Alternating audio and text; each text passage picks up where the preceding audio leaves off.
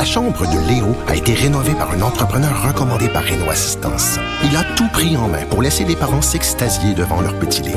Renault Assistance, on se dédie à l'espace le plus important de votre vie. Un message d'Espace pour Brio, une initiative de Desjardins. Pour elle, une question sans réponse n'est pas une réponse. Geneviève Peterson. Cube Radio. Nicole Gibault est là. Salut, Nicole.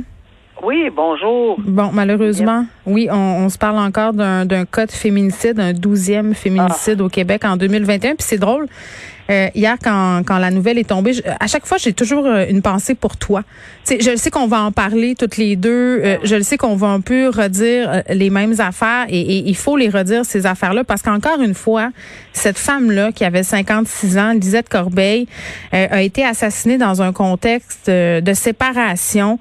Euh, puis ce qui est préoccupant, puis je pense que ça a interpellé bien des gens là, c'est que bon, euh, l'homme en question là avait l'air euh, de l'inquiéter. Cette dame-là, elle avait d'ailleurs demandé à la police parce qu'il était en possession d'armes à feu. C'était un chasseur, tu sais. Lui avait demandé à la police euh, que ses armes lui soient retirées. Donc on avait un entourage inquiète, une madame inquiète qui avait fait des appels à l'aide et, et- le résultat, c'est qu'elle est décédée. Oui, puis c'est pas parce que là, on a peut-être un exemple, c'est très dommage. On offre évidemment, moi et toi, je suis certaine, Oui, on offre nos condoléances à toute la famille, tous Mm. ses amis et toute le tout- tout- tout- toute cette ville de, de on, on a vu dans quel état la mairesse se trouvait lorsqu'elle parlait de la mairesse de Contrecoeur. Oui, extraordinaire. Mais euh, bon, on est dans un cas peut-être où il y a eu évidemment des drapeaux de levée et il y a eu des choses qui ont été faites. Et tu en as men- mentionné une, puis ça c'est important qu'on en parle parce qu'on en c'est- une des possibilités. Ici, ça n'a pas aidé. On va dire que si c'est par arme à feu, en plus, on ne sait pas. Là, moi, j'ai pas de détails, j'ai aucune idée là. Mais C'est un objet contondant. ah, Alors, mais, mais pour ce qui est des armes à feu, on va revenir aux armes à feu. Parce Mhm. que moi, plus d'une fois dans ma carrière, je je suis même pas capable de les compter sur le bout de mes doigts, on s'est adressé à moi euh, pour, euh, évidemment, euh, faire saisir. Les policiers s'adressaient directement à la cour pour faire saisir les armes à feu. parce qu'il y avait un potentiel de danger, motif raisonnable et probable de croire que, euh, comme chasseur, il était détenteur de permis, etc., etc. Et, euh, et on s'adressait. Là, c'est une procédure assez exceptionnelle parce que ah, exceptionnelle en ce sens que lorsque ça arrive sur mon bureau comme juge euh, à la cour, faut que je fasse vider la salle. Euh, c'est un huis clos euh, parce que il y a toujours, c'est souvent relié à des problèmes de santé mentale et on n'a pas à dévoiler ça au grand public. Mais les policiers se présentent, c'est euh, euh, qu'on appelle là, dans notre jargon juridique, c'est-à-dire qu'il n'y a pas personne là pour contester. Là. On fait, ils font une demande euh, euh, pour sécuriser le- le- le- le- la victime potentielle ou les victimes potentielles. Alors oui, on peut faire saisir les armes à feu en s'adressant aux policiers et même les policiers peuvent faire cette demande-là au juge de paix en obtenant les, euh, la- une, une audition là, ex parte. Bon, ça c'est la première chose. Ça a été fait parce que je ne sais pas quel genre de problème. Il y a d'autres procédures, on ne va pas dans le détail. genre, il y en a plusieurs. Mais euh, ici, on est clairement dans un dossier où on avait pris des des, Oui. euh, des, des on a fait des gestes, pardon. On a fait des gestes pour essayer de limiter les dommages parce qu'il semble euh, et que c'est pas c'est- toute personne qui a un problème de santé mentale, que ça soit temporaire, que ça soit euh, sur un plus long terme, médicamenté ou non, ben oui, c'est pas une bonne idée d'avoir des armes à feu euh, dans la maison ou même en sa possession. Alors, Non, puis- un beau geste, un bon geste. Tu me parlais de souvent, euh, bon, lié peut-être à des problèmes de santé mentale. Là, j'interprète, là, je lis entre les lignes, mais ce qu'on peut lire dans les différents articles, c'est que ce monsieur-là avait quitté un poste, tu sais, c'était l'ancien président de l'association Chasse et Pêche de Contrecoeur, puis semblait indiquer dans une publication Facebook qu'il avait donné sa démission à l'automne pour des raisons personnelles. Tu sais, fait que ça. visiblement, il, puis ça excuse absolument rien, avait- mais ça nous met en contexte. Oui, visiblement, il y avait un problème. Puis ça. visiblement, Ça se euh, on est en pandémie. Visiblement, il y a beaucoup d'irritants. Vi- Visiblement, on a beaucoup de choses là, qui font en sorte que malheureusement, euh, puis je pense une personne qui était extrêmement alerte aussi, euh, qui, qui a fait ce qu'elle avait. Mais, mais malheureusement, encore une fois, tu sais, quand on dit on va encore l'échapper, ben oui, mais là, il y a peut-être. Euh... L'indice de dangerosité, Nicole, à un moment donné, il faudra encore euh, peut-être appuyer davantage là-dessus parce que ça se fait sur une base volontaire. Ça se fait souvent quand on est rendu aussi dans une démarche judiciaire. Si on pouvait le faire avant pour les femmes qui ont des raisons raisonnables de penser que leur ex ou leur conjoint peut, s'en prendre à leur vie, tu sais, il faudrait regarder de ce côté-là, je crois aussi, là, à un moment donné. Mais des fois, c'est très bien camouflé. Hein? Cette, euh, cette espèce de dépression interne, euh, c'est camouflé en ce sens que bon, ben, mais tu sais, quand elle demande, cette madame-là, de faire enlever les armes, tu sais, tu comprends, euh, ça aurait dû être fait dans cette foulée-là, peut-être. Moi, c'est ça que je veux dire, là. Non, non, c'est exact, mais tu sais, souvent, quand on dit euh, c'était bien caché, ben, ah peut-être quand c'est trop caché et qu'on se renferme, tu sais, il y a quelqu'un qui est trop renfermé sur lui-même, peut-être que c'est un, autre indice. Mais c'est extrêmement malheureux et ce féminicide allégué, mm. euh, je pense que ça a toutes les couleurs, là, comme malheureux, malheureusement, encore une fois, en, matière de violence conjugale. Oui, puis il y avait Manon Monastès qui a réagi là, en disant que, bon, euh, qui est la, directrice de la Fédération des maisons d'hébergement pour femmes, tu sais, parlait justement du risque que ça représentait une, séparation pour les victimes de violences conjugales. On a souvent parlé, toi et moi, mais ça, nous montre encore, parce que tous les acteurs qui travaillent en violence conjugale craignent une hausse des violences causées par le déconfinement, la perte d'emprise des conjoints violents, puis, puis sais, c'est plate à dire, là, on est le 12e on est rendu seulement au mois de juin. L'année passée, il y en a eu 23. Euh, je sais pas, il faut les empêcher. J'ajouterais en quelque part, euh, si tu me permets, Geneviève, c'est que, tu sais, à un moment donné, là, euh, on, on, est-ce qu'on sait vraiment quoi faire? Puis là, je pense qu'on décrit cette dame-là comme une femme très euh, Une femme forte, là. Oui, une femme de tête. Etc. Et qui, malheureusement, a eu ce sort-là où est-ce qu'on tire la ligne quand on une grosse grosse chicane oui ben votant puis là ça marche plus puis une séparation mais est-ce qu'on a vraiment oui, je comprends qu'à l'automne, ça allait pas bien pour tirer ses armes, mais tu sais, est-ce qu'il voyait un médecin? On sait pas, là, puis ça, c'est tout à fait privé. Mais, mais est-ce que, quand est-ce qu'on sait que il y a même une possibilité. Est-ce qu'on fait nos valises, qu'on s'en va dans des maisons euh, d'hébergement C'est quand, les ah c'est quand on agit. C'est, c'est, on pense toujours que non, on peut bouger aujourd'hui. Ah ben je vais attendre une semaine, peut-être ça va se calmer, peut-être qu'il va aller C'est un mois pour avoir parlé avec des victimes de violences conjugales, Nicole, qui m'écrivent suite à, à, ces entrevues qu'on fait ou ces discussions qu'on a me disent qu'en ce qui a trait aux maisons d'hébergement, c'est un gros move s'en aller là. là. C'est comme d'admettre que tu es victime de violence, c'est de dire que tu es une victime. Là, tu es, vraiment une victime de violence conjugale quand tu prends la décision d'aller là. Tu comprends ce que je veux dire? Dans la tête des femmes? Là. Puis oui, y a mais beaucoup de préjugés. Tu abandonnes tout en arrière de toi. C'est ça pense là des tu sais je comprends que c'est pas une question de bien personnel mais ton ta, ta, vie de tous les jours oui l'école des enfants tout ça. Tu sais c'est c'est ça. qui est un peu ironique. C'est la femme qui doit prendre ses petits puis quitter alors que c'est elle la victime. moi d'après moi ça il faudrait régulariser ce problème là beaucoup là. Mm.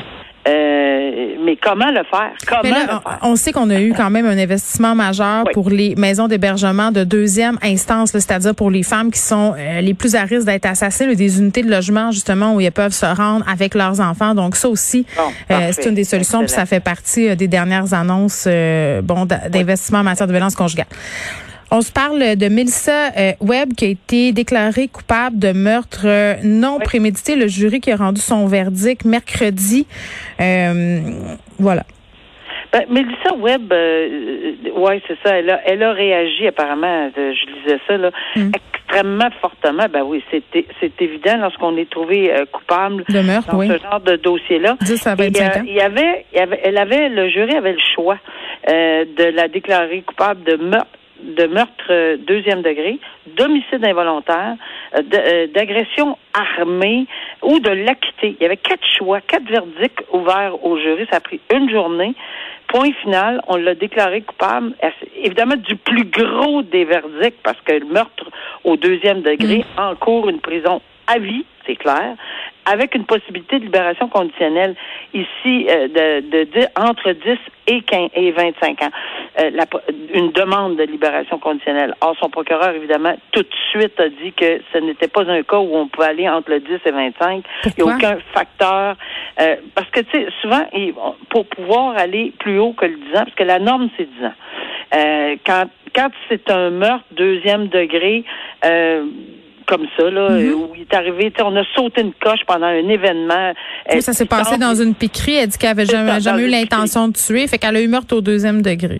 Elle a eu meurtre, au- on l'a trouvé coupable de meurtre au deuxième degré, mais mais c'est sûr qu'il n'y a pas de, il y a pas, on peut pas aller plus bas qu'une une demande de euh, aller moins que 10 ans pour une demande de libération conditionnelle, c'est impossible en matière de meurtre au deuxième degré, puis c'est une prison à vie. Alors ici, c'est sûr qu'on va faire valoir que bon, euh, on n'a pas de circonstances aggravantes. Il y en a des meurtres au deuxième degré où où des gens ont des antécédents judiciaires de 3, 4, 5 euh, voies de fait armées, voies de fait graves, etc. Puis on est dans un potentiel de violence à long terme. Mais ici, selon son procureur, vont le plaider dans deux sièges, on verra ce que ce qui va arriver. Mais cette dame-là, euh, c'est les risques aussi, là, tu sais, c'est- sont, sont dans un milieu extrêmement euh, difficile. De, de consommation de drogue? Ben Mais- oui, consommation, puis tout ce qui vient avec, là. Euh, et malheureusement, c'est, c'est, c'est, c'est- quelqu'un a perdu la vie, là. J'ai une question. Euh, Tu me dis, meurtre au deuxième degré, tu n'es pas éligible à une libération conditionnelle avant 10 ans?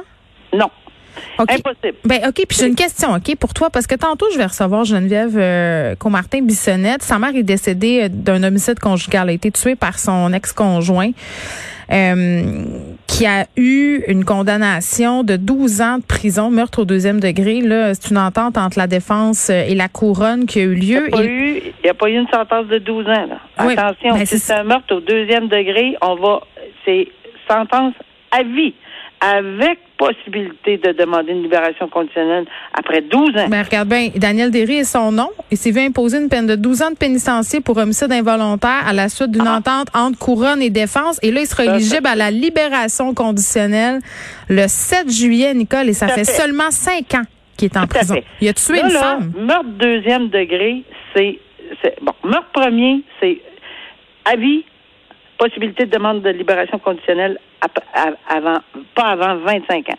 Deuxième degré, c'est avis avec possibilité de demander une libération conditionnelle entre 10 ans et 25 ans, dépendant de la décision du tribunal. Ensuite, on tombe à homicide. Et homicide, il n'y en a pas de limite. Tu peux être condamné à 2 ans, 3 ans, 20 ans, 10 ans, 5 ans, avec les mêmes règles que pour la libération conditionnelle que pour un vol à main armée, que pour une agression sexuelle, pour n'importe quoi. Il y a seulement deux, deux euh, dans la prison à vie, là, c'est le meurtre au premier et le meurtre au deuxième. Mais c'est pour ça que dans ce dossier-là, moi j'avais compris que tu m'avais dit de meurtre au deuxième. C'est homicide meurtre- involontaire. On mélange souvent Non. les deux. oui. Mais si la couronne et la défense, pour une raison X qui leur appartiennent, parce que la preuve était peut-être pas assez forte, on ne sait pas les détails, là, puis j'irai pas là-dedans parce que je connaissais pas le dossier, Oui. mais peu importe le règlement qui est intervenu pour un homicide involontaire, n'encourt pas une prison à vie. Au contraire. J'ai déjà vu une sentence, euh, là, croyez-le ou non, là, dans ma région, suspendue dans un homicide involontaire. Il y avait des motifs bien, bien, bien particuliers que j'irai pas dans le détail, là, mais, mais ça- oui, ça peut arriver. Alors, euh, ça peut arriver un an, deux ans. Euh, Maintenant, on, on est beaucoup plus frileux, mais un homicide involontaire n'encourt pas de prison à vie ni de Hmm. libération conditionnelle après 30 années. On termine euh, avec Mario Roy. Il nous reste plus beaucoup Ben de temps, oui. Nicole, mais 11 000 de travaux communautaires pour ce notoire. Euh, J'imagine qu'il y a déjà des campagnes de financement qui sont organisées pour l'aider euh, à payer ses tickets. 11 000 des travaux communautaires. euh, Il faut qu'il se coupe aussi de ses réseaux sociaux parce qu'il a violé un ordre de la Cour lui interdisant de poser des gestes réservés aux avocats. Oui, mais là, ce qui est intéressant, puis là-dessus, là, c'est de comprendre que un, c'est à la Cour supérieure, Mm. et c'est pour son, c'est lorsqu'il avait évidemment, il était contrevenu à une ordonnance de la Cour, euh, et il faisait face à une possibilité d'emprisonnement, de ci, de ça, puis de au civil, là, parce que c'est la seule place pour un outrage au tribunal où on peut être condamné. Le juge l'a condamné à 11 000 d'amende. Oui, mais il a également imposé 230 heures de travaux communautaires. Il y a, et puis moi, ce que je trouve intéressant pour un gars comme ça, euh, de- qui s'appelle Mario Roy, puis qui utilise, qui utilise beaucoup les réseaux sociaux, Mm. interdiction totale. Et là, c'est dit. Puis je me souviens de le dire de cette façon-là, moi aussi, quand je, quand je siégeais, directement ou indirectement, parce que c'est facile de passer par un ami, là. Mais là, ici, il ne faut pas qu'il y ait aucun lien avec les réseaux sociaux, directement ou indirectement. Si on dit, il y a quelqu'un qui va parler à sa place puis qui va dire que c'est pas lui qui a dû dire ça, là. Oui, ben oui, on les a tous vus aussi, là. On a, on, on, on a, on a vu d'autres avant aujourd'hui, les tribunaux, là. Alors, mais il y a quand même une interdiction et il s'expose encore à d'autres problèmes sérieux s'il le fait pas. Puis ça, c'est on fait abstraction de ces dossiers aux criminels. Parce qu'il y a des dossiers aux criminels pour avoir comploté, on le sait, avec les autres, là, dans le tunnel Hippolyte Lafontaine. Oui, mais c'est puis avoir harcelé euh, une, avocate aussi, là. Il est vraiment pas au bout de son rouleau, puis euh, il est encore emprisonné, là. À ce que je sache, la couronne n'a pas remis ça. C'est au civil, là, avec euh, l'outrage au tribunal, puis les condamnations d'amende, puis des, des heures de travaux communautaires, etc. Alors, il est vraiment... Puis si on lance pas un message, là, je sais pas ce qu'on ce qu'on ce qu'on lance pas, là. Ici, on, on, dit tout simplement c'est pas à cause de vos notions de complotistes, c'est juste le fait qu'il faut respecter. Il veut pas respecter, il veut pas, il voulait pas respecter les ordonnances de la Cour. Malheureusement, c'est un peu plus fort que le nom des. Tu sais, ces gens-là, quand ils se présentent, non, je le respecterai pas. Ben, désolé. Il y aura des conséquences. c'est ce que Mario Roy. Prenez les conséquences, peut pas toujours avoir le, le bon bout. Ah, il disait qu'il avait changé, il disait qu'il avait réfléchi, euh, mais ben comme le naturel revient très très vite, il a fait une coupe de sorties récemment qui me fait remettre en doute euh, cette ben, remise en question. Tout le monde a eu la même réaction, Edgar. On pensait vraiment que c'était un repenti pense pas. pas pour le moment. Lui, il a eu 11 000 euh, des travaux communautaires. Puis on se reparlera demain de cette femme qui a été condamnée à payer 26 000 pour un ah message texte. quelque chose. Oui, ben je veux absolument qu'on en parle demain parce que je me dis d'un côté Mario Roy qui a 11 000 puis de l'autre une madame qu'il faut qu'il paye 26 000 pour avoir envoyé un texto calomnieux. Je, je sais pas. On reparle de ça demain. À demain. D'accord. À demain. Au revoir.